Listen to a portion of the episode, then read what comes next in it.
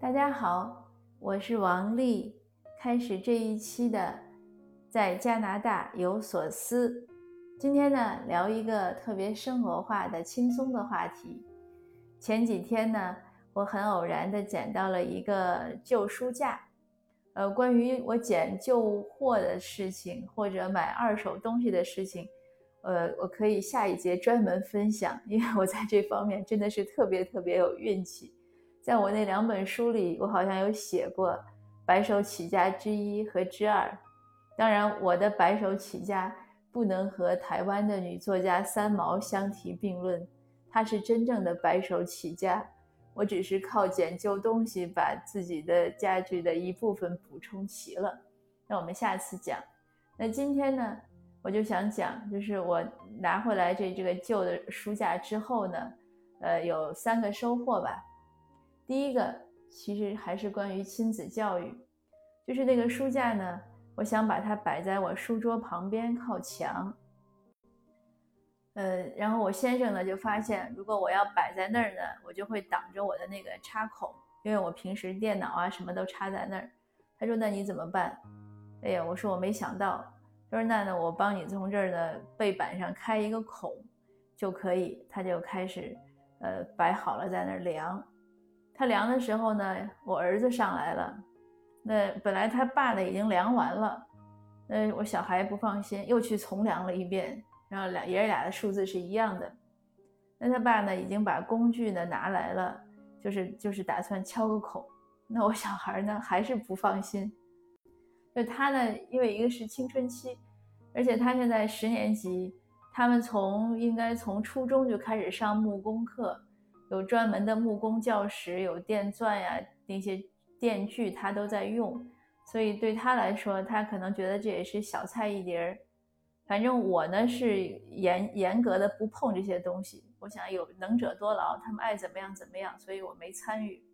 但是呢，我在旁边听，我就觉得我先生呢确实是很有很有雅量，他都要动手了。我小孩说：“爸爸，你不要这样，呃，我要拿我的手工刀。”就他的手工刀呢，是从那个一元店买来的，就像锯条那样子。他说我要拿我的手工刀怎么怎么样切切，那我听着呢，我都觉得有点不靠谱，因为我先生要拿那个可能是电钻什么的，然后他们俩就讨论讨论呢，我小孩就很有信心，他说我能弄完，你不用管了。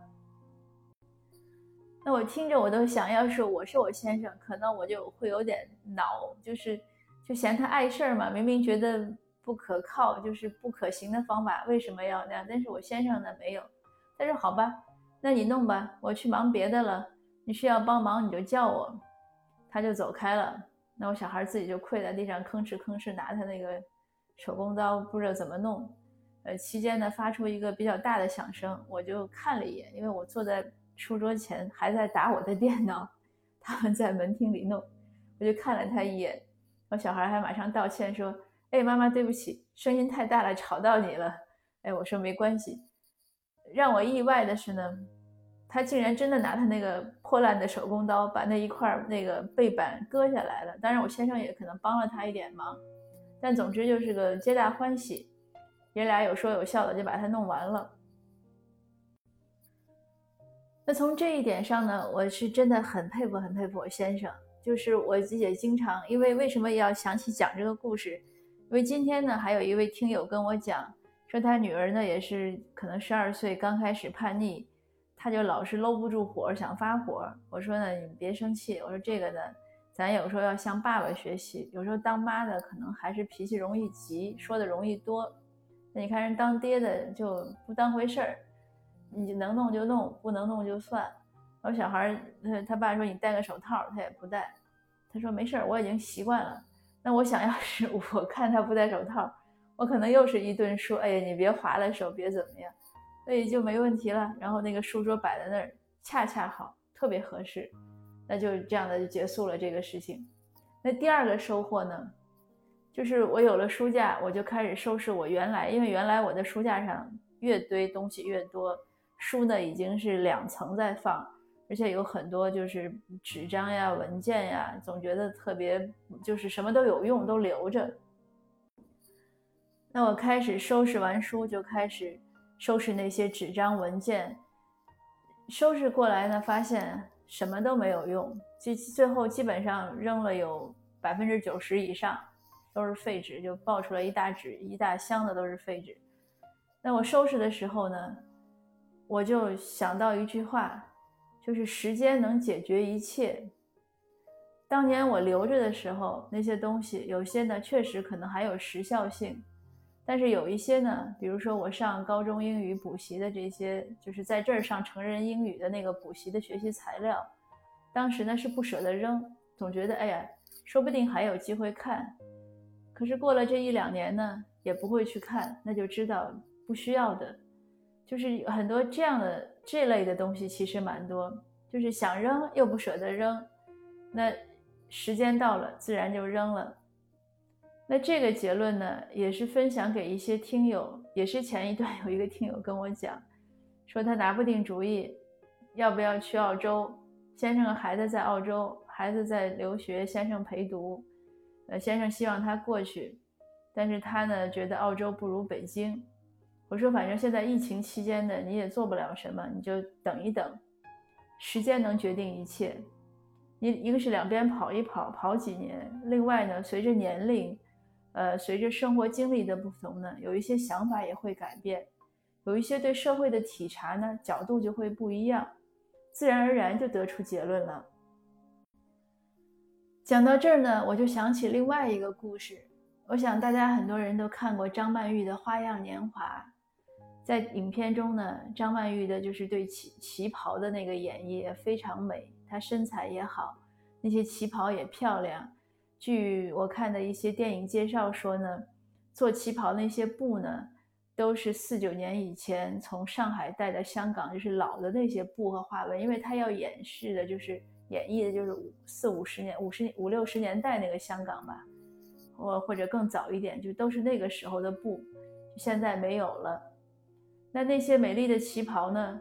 拍的最后，我有一次看张曼玉的一个访谈，她说其实她也很喜欢那些旗袍，可是拍着拍着呢，有些旗袍就烂了，就碎了，就裂了。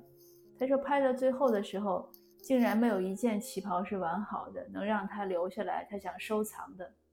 所以这个也就是时间能说明一切，有些关系啊，有些东西呀。有些想法呀，有些感情呀，在时间的这种长河中、洪流中，该留的自然就留下来了，昙花一现的自然也就散了。也因此提醒我们呢，无常才是常态。所以呢，如果您有什么不舍，有什么无奈，有什么不想放弃，不要急，也不要催自己，慢慢来。时间到了，自然就知道它是不是你的，要不要留下来。那我第三个收获呢，是对于我自己，我为什么要那个书架在我的书桌旁边？就原来我有一个大的书架，我又有一个小的呢。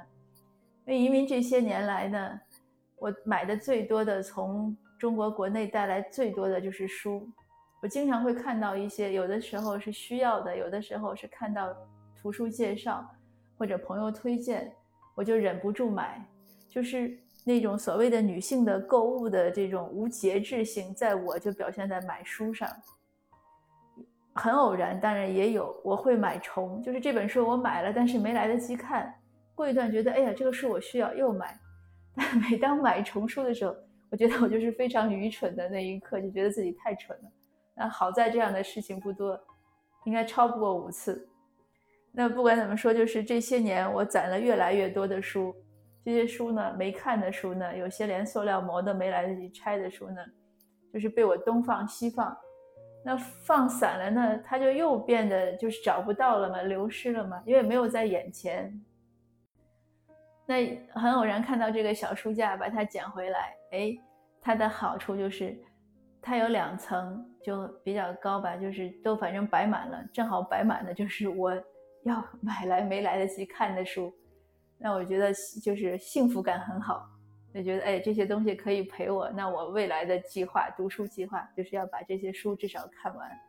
那也劝自己，在看完之前尽量不要再买新书。这个呢也是给我们一个提醒，给我自己一个启发，就是常常我们不知道自己有什么，我们总会想的是自己没有的那些东西，总觉得是遗憾呀、欠缺呀、需要弥补呀。虽然我们都说怜取眼前，珍惜当下，什么享受此刻的生活，怎么怎么样，但是人心总是不足的。像我总是看到，哎呀，还有那么多书我没有，我应该有。可是我不想想，我手边已经有了这么多，我买了应该看的书，那这个对我是个非常大的触动作用。自从书架摆在我旁边之后，我就像打了鸡血一样，每天都在提醒自己，一定要腾出时间来看书。嗯，那好吧，今天呢，这个就是一个小小的书架呢，给了我这么多启发。呃，我呢也很乐意与您分享，希望对您呢也有帮助。